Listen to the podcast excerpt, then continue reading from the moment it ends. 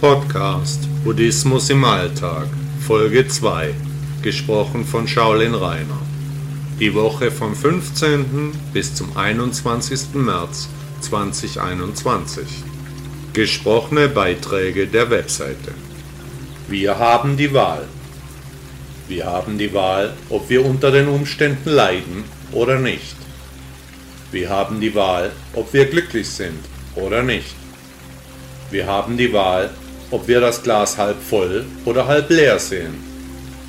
Wir haben die Wahl, ob wir offen und neugierig durch das Leben gehen oder nicht. Wir haben die Wahl, ob wir an das Gute glauben oder nicht. Wir haben die Wahl, ob wir achtsam und arbeitsam sind oder nicht. Wir haben immer eine Wahl. Buddha sagte, Güte ist durch die Erkenntnis von den Schlacken der Leidenschaft geläuterte Liebe. Ich würde Ihnen gerne Ihre Ängste nehmen. Die menschliche Existenz dreht sich hauptsächlich um Ängste. Die meisten Dinge tun wir, weil wir Angst vor etwas haben. Aus Liebe werden auch viele Dinge getan, aber aus Angst deutlich mehr. Nun hat Buddha viel über die Endlichkeit unserer Existenz philosophiert. Seine Lehre basiert auf der Annahme, dass die Leiden des normalen Lebens die Antriebskraft für unsere Handlungen sind.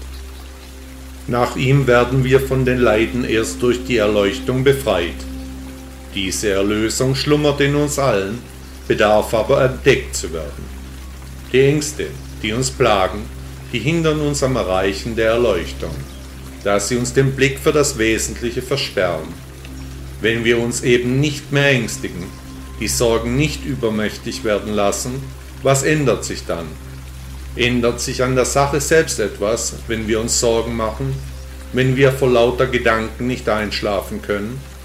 Nein, egal ob wir uns Sorgen gemacht haben oder eben nicht. Die Welt dreht sich weiter. Es kommt genau so, wie es kommen muss, unabhängig davon, ob wir uns verrückt gemacht haben oder eben nicht. Wenn es also nichts bringt, uns zu ängstigen, warum tun wir es dann trotzdem?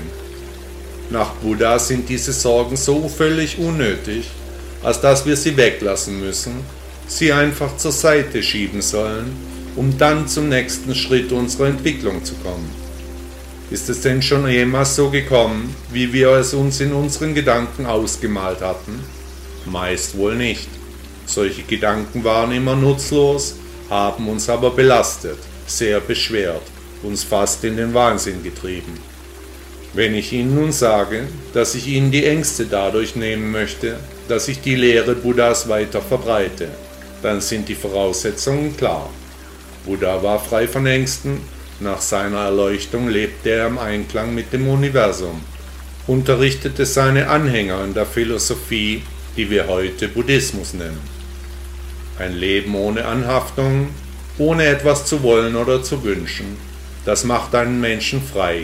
Das führt über den Pfad des weglosen Wegs hin zum torlosen Tor, der Erleuchtung, das es zu durchqueren gilt. Sorgen und Ängste sind Anhaftungen, bei denen wir befürchten, etwas zu verlieren oder nicht zu erhalten.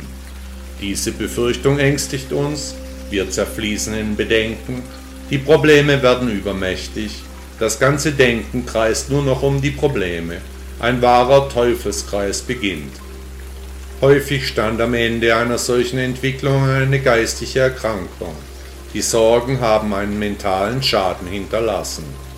Nach Buddha haben die meisten Krankheiten einen mentalen Ursprung. Das eigene Denken ist nach ihm die häufigste Ursache unserer eigenen Probleme. Ich würde Ihnen gerne Ihre Ängste nehmen, wenn Sie mich denn lassen würden denn ich kann Sie nur darauf hinweisen, dass diese Ängste so unnötig sind wie ein Kropf, da diese Sie keinen Millimeter weiterbringen, ganz im Gegenteil. Sie lähmen Sie, machen Sie unbeweglich, blockieren Sie. Der Weg ist das Ziel. Buddha sagte, ein wissender Mensch kann nicht glauben, dass Glück und Leid ohne Ursachen entstehen können. Anfang und Ende jedem Anfang wohnt ein Zauber inne, jedes Ende schafft wieder Platz für Neues. Anfang und Ende bedingen sich, sonst wäre alles unendlich. Zuerst muss eine Pflanze absterben, damit Raum für einen jungen Samen entsteht. Eines Tages wird dann der Samen zur Pflanze. Am Ende seines Zyklus muss diese Pflanze dem Kreislauf der Natur auch folgen. Besonders gut lässt sich der Anfang im Frühjahr beobachten. Das Ende fällt meist in den Herbst. Jetzt werden wieder die Knospen aus dem Boden sprießen, junge Triebe streben nach oben, das Spektakel der Natur beginnt von vorne.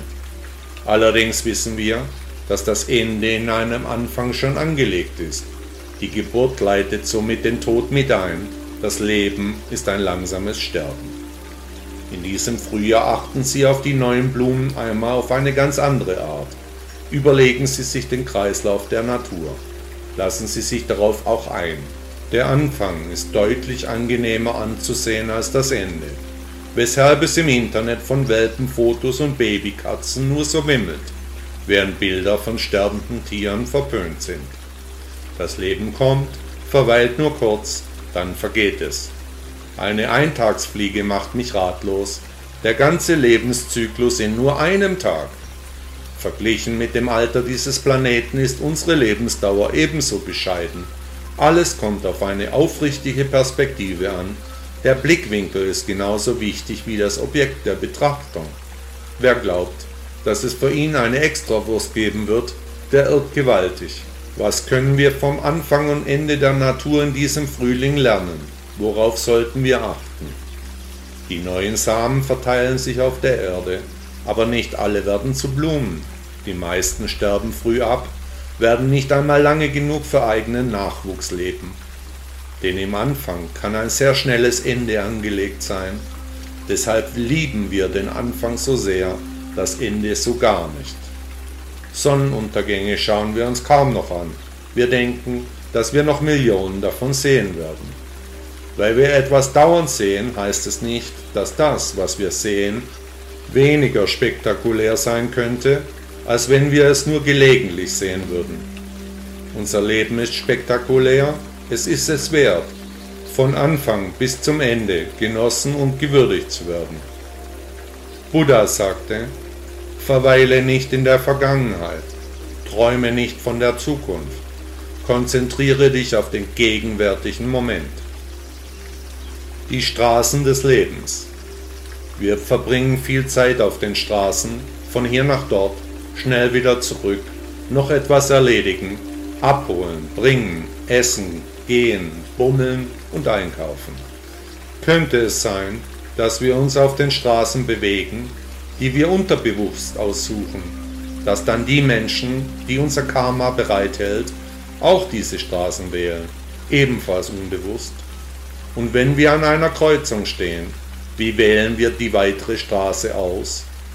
Buddha sagte, nur wenige sehen ein, dass Dulden geduldig macht. Der Regen vor dem Haus. Interessant finde ich den Dialog zwischen einem buddhistischen Meister und einem Mönch, den ich hier nacherzählen möchte. Meister, sagte der Mönch, es regnet heute sehr stark. Hört ihr, wie die Regentropfen an die Fenster prasseln? Der Meister antwortete ihm, Du bist betört von den Dingen, verwirrt in deinem Geist, erstarrt in deinem Ich. Der Mönch fragte, Wie soll ich als Mönch denn sein?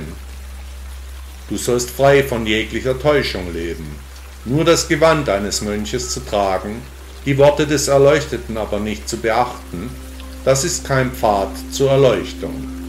Wenn du den Pfad der Loslösung von Anhaftungen gehen willst, dann können Oberflächlichkeiten wie Regen oder Sonnenschein nicht deinen Blick für das Wesentliche versperren. Denn alle Dinge sind eins. Der Regen vor dem Haus, das sind auch wir, das bist du selbst. Alles ist verbunden. Du kannst nicht Dinge und Begebenheiten als getrennt von dir betrachten. Die Buddha-Natur ist überall, in allen Dingen, in allen Wesen. Nur durch Bemühung und Disziplin kann deine Buddha-Natur zum Vorschein kommen. Wenn du dich mit Nichtigkeiten beschäftigst, dann wird das nichts. Was soll ich also als nächstes machen? Der Meister antwortete ihm. Letztendlich sind fast alle Dinge gleich, frei von Unterschieden. Es spielt also keine Rolle, ob es regnet oder die Sonne scheint. Betöre dich nicht an Äußerlichkeiten, achte nicht auf Unwichtiges, kümmere dich um dein Ich, um deine Persönlichkeit, die in der Gesamtheit mit allen Wesen und Dingen verbunden ist. Selbst als real empfundene Handlungen sind nicht immer real. Es gibt Realitäten hinter allen Ereignissen, die es zu durchschauen gilt. Bist du dafür bereit? Der Mönch verließ den Meister, setzte sich in seine Klause, dachte über das Gespräch nach. Der Meister hatte recht. Es ist völlig unbedeutend, ob es regnet oder nicht. Das Wetter könnte auch eine einfache Reflexion seines Ichs sein. Das würde sehr vieles erklären.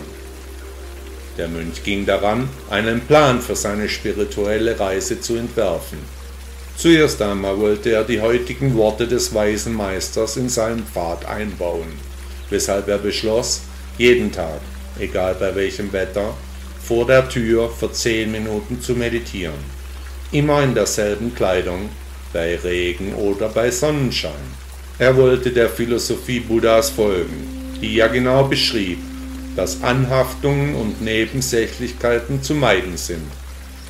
So kam der Mönch seiner Erleuchtung immer näher, die er an dem Tag dann erreichte, als er frei von Wünschen wurde, Nebensächlichkeiten nicht mehr sah und er Hass, Gier und Verblendung aus seinem Leben endlich eliminierte. Buddha sagte, glaube nicht auf bloßes Hörensagen hin, glaube nicht an Überlieferungen, weil sie alt sind. Die richtigen Fragen stellen. Wie wir Fragen stellen, bestimmt, wie wir uns fühlen. Denn auf Fragen folgen Antworten und die beeinflussen unsere Emotionen maßgeblich. Bedenken Sie, um was Sie fragen. Überlegen Sie sich, ob die Antworten Sie wirklich weiterbringen. Buddha sagte, in Zeiten, wo die Menschen schlechter werden und die wahre Lehre untergeht, steigt die Zahl der Gesetzesregeln. Zeit der Leiden. Manche Menschen leiden mehr, andere weniger. Manche sind eine Frohnatur, andere zurückhaltend, ängstlich und in sich gekehrt. Und nicht jede Person leidet gleich. Manche trifft alles ganz fürchterlich dagegen wieder andere sich schütteln und eine Sache einfach und schnell vergessen.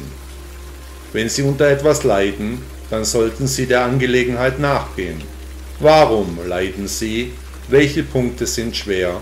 Wieso leiden Sie gerade hier? Nach Buddha besteht das Leben sowieso aus Leiden, so lange, bis wir die Erleuchtung gefunden haben. Wollen Sie mit dem Leiden aufhören? Buddha sagte, Groll mit uns herumtragen ist wie das Greifen nach einem glühenden Stück Kohle in der Absicht, es nach jemandem zu werfen. Man verbrennt sich dabei nur selbst. Die Wut. Es geht die Geschichte von einer Frau, die immer wieder entsetzlich wütend wurde, die damit ihre ganze Familie belastete, die allen Leuten vor den Kopf stieß.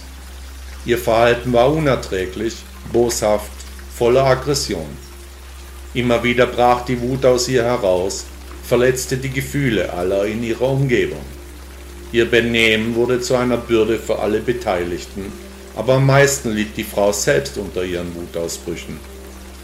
Ein Familienmitglied war Buddhist, er sprach mit den Mönchen des Tempels im Umfeld ihres Hauses, der Abt sagte, man solle die Frau bringen, wenn sie selbst einverstanden damit sei, sich seinem Wort unterzuordnen. Gesagt, getan, das Familienmitglied ging nach Hause zurück, die Familie besprach die Angelegenheit und die Frau war auch einverstanden, dass sie sehr unter ihrer furchtbaren Wut litt. Als die Frau im Tempel ankam, sperrte der Abt sie einfach in ein schäbiges Zimmer, in dem nur ein Bett und ein Stuhl war. Dort überließ er die Frau sich selbst.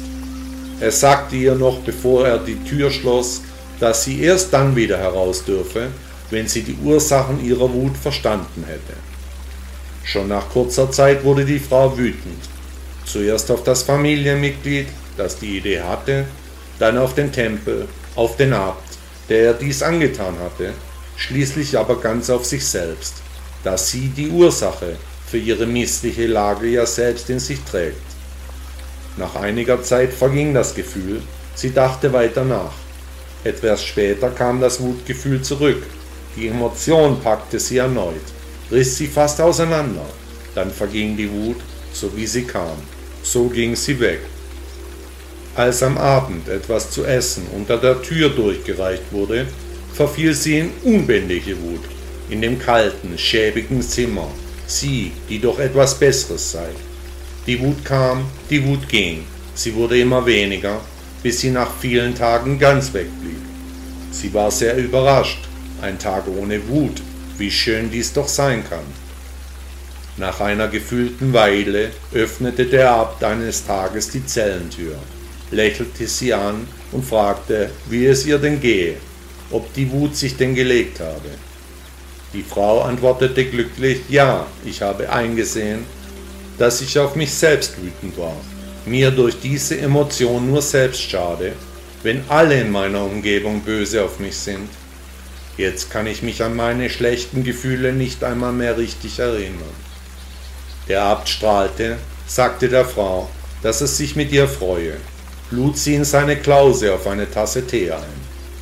Als er ihr einschenkte, da fragte er sie, Frau, glaubst du, dass nochmal Wut in dir entstehen kann?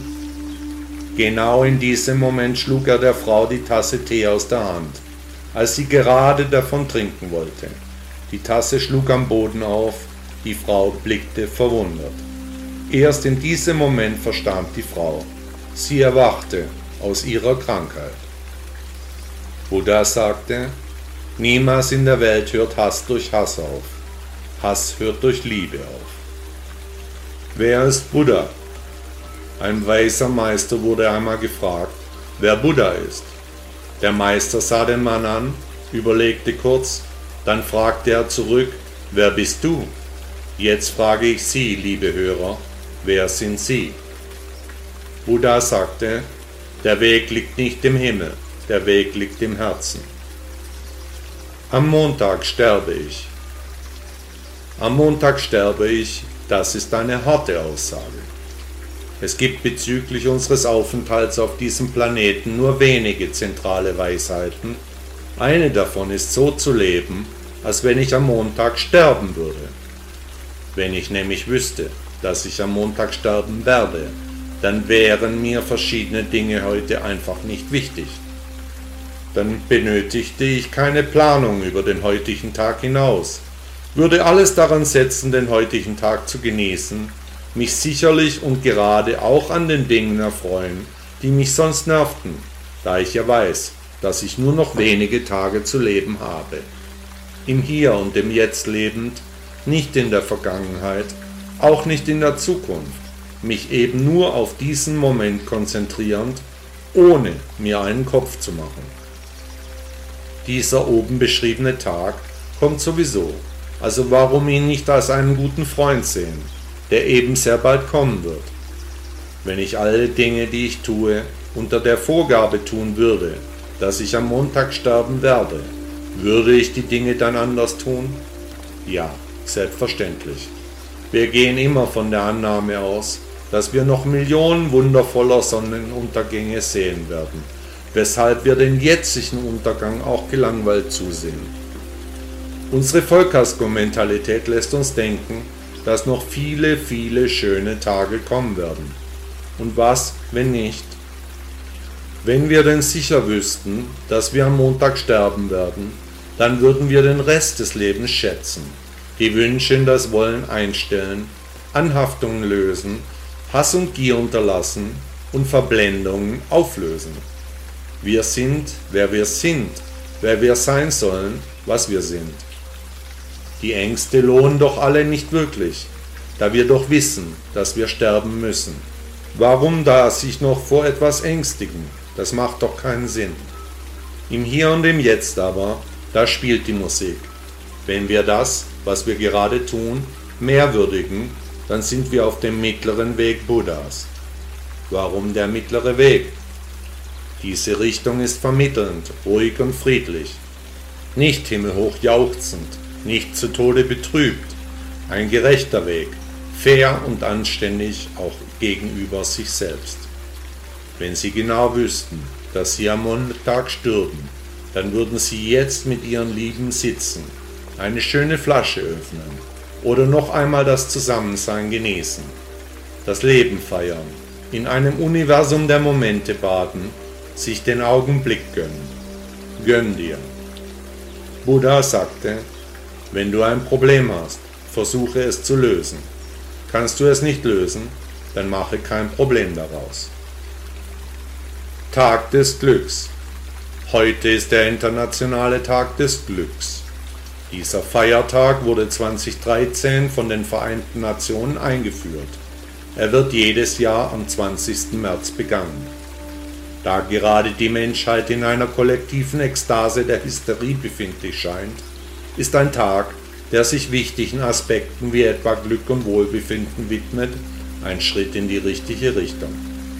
Glücksforscher der UN haben auch gleich einen Glücksreport erstellt, in dem Deutschland auf dem siebten Platz weltweit geführt wird. Das deckt sich so gar nicht mit meinen Beobachtungen, da ich in Deutschland hauptsächlich lange Gesichter sehe. Die Menschen machen sich Sorgen um ihre Gesundheit, haben Existenzängste, bangen um ihren Job.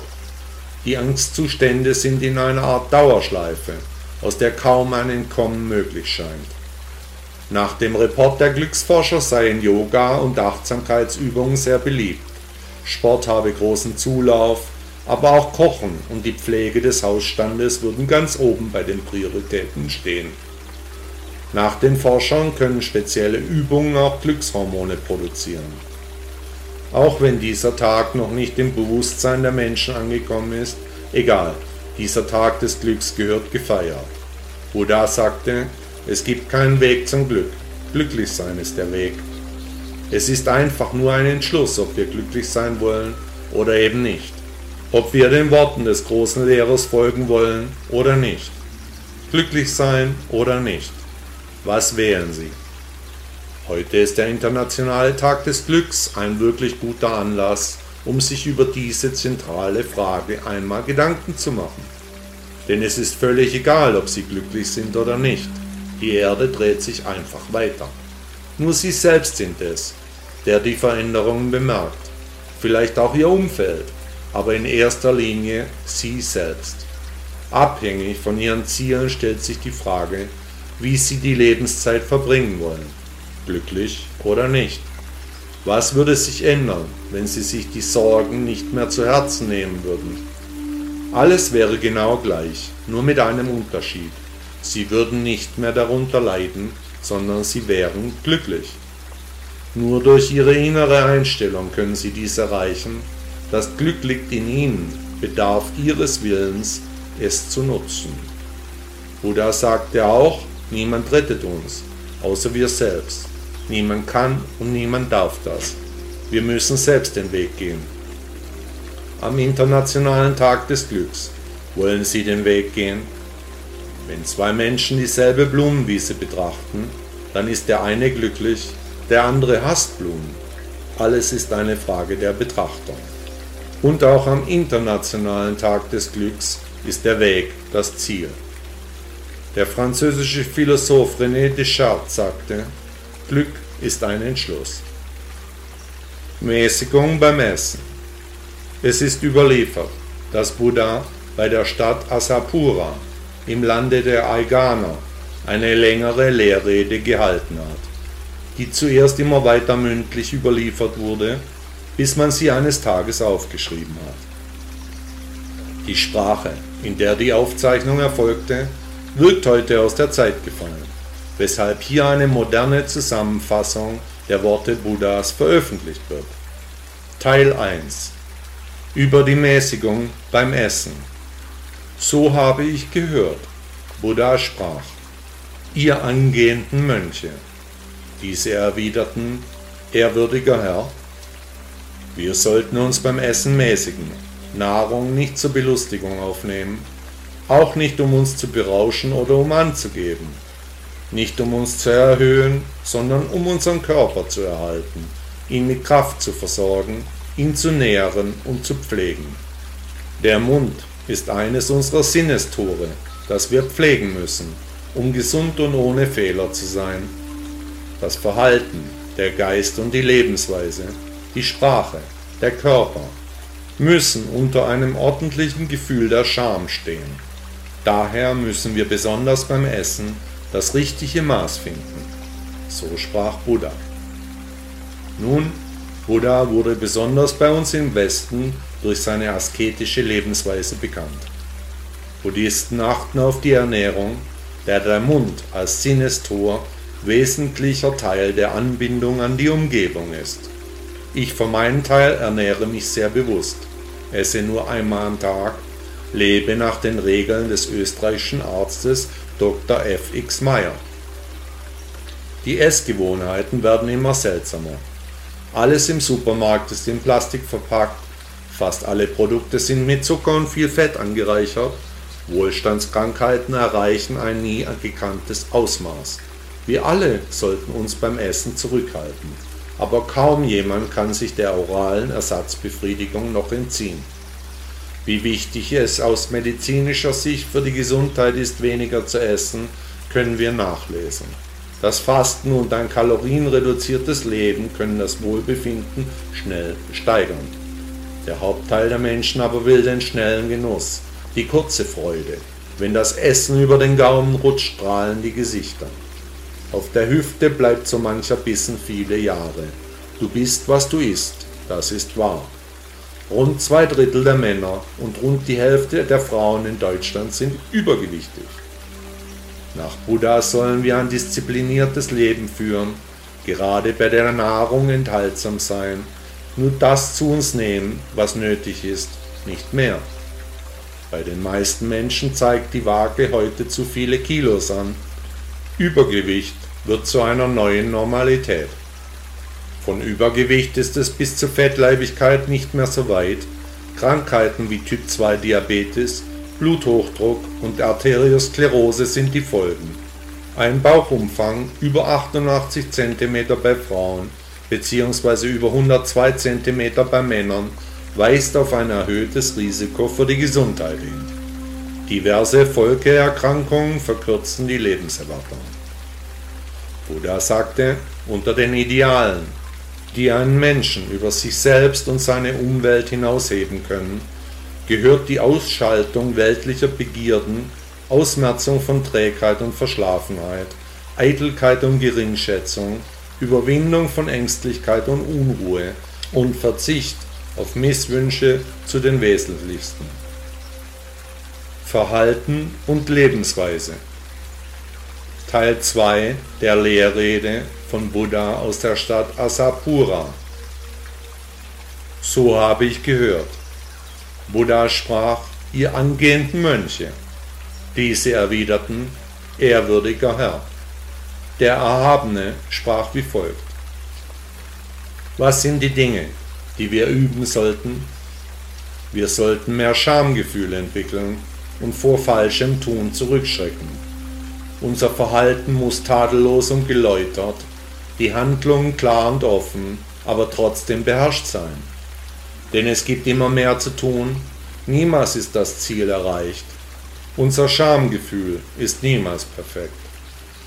Besonders in unserer Sprache müssen wir klar und immer offen sein. Hier kann es kein falsches Sprechen geben. Wir können uns dabei nicht ausruhen, obwohl wir falsches Sprechen vermeiden wollen, ist auch hier das Ziel noch lange nicht erreicht. Nicht immer gelingt uns, was wir wollen. Auch gilt das für das geistige Verhalten. Auch beim Denken müssen wir die Scham aufrechthalten. Nicht falsche Gedanken hegen, geläutert und klar soll unser Geist sein, auch dabei gibt es noch viel mehr zu tun. Unsere ganze Lebensweise soll klar, tadellos und geläutert sein. Beherrscht und offen wollen wir unser körperliches, geistiges und sprachliches Verhalten bestimmen. Auch wollen wir uns für unser Verhalten nicht selbst loben oder andere als gering erachten, die nicht so leben. So sprach der Buddha. Was wollte Buddha seinen Anhängern mitteilen? Er sagte, dass wir nicht in unseren Bemühungen innehalten sollen, uns nicht mit schon Erreichtem zufrieden geben sollen. Das Verhalten kann immer noch besser beachtet, noch achtsamer, noch hingebungsvoller verwirklicht werden. Wer auf der Reise zur Erleuchtung ist, der kann noch disziplinierter und korrekter handeln, mehr Energie und Kraft in sein Verhalten stecken. Unser Schamgefühl müssen wir ständig im Auge behalten.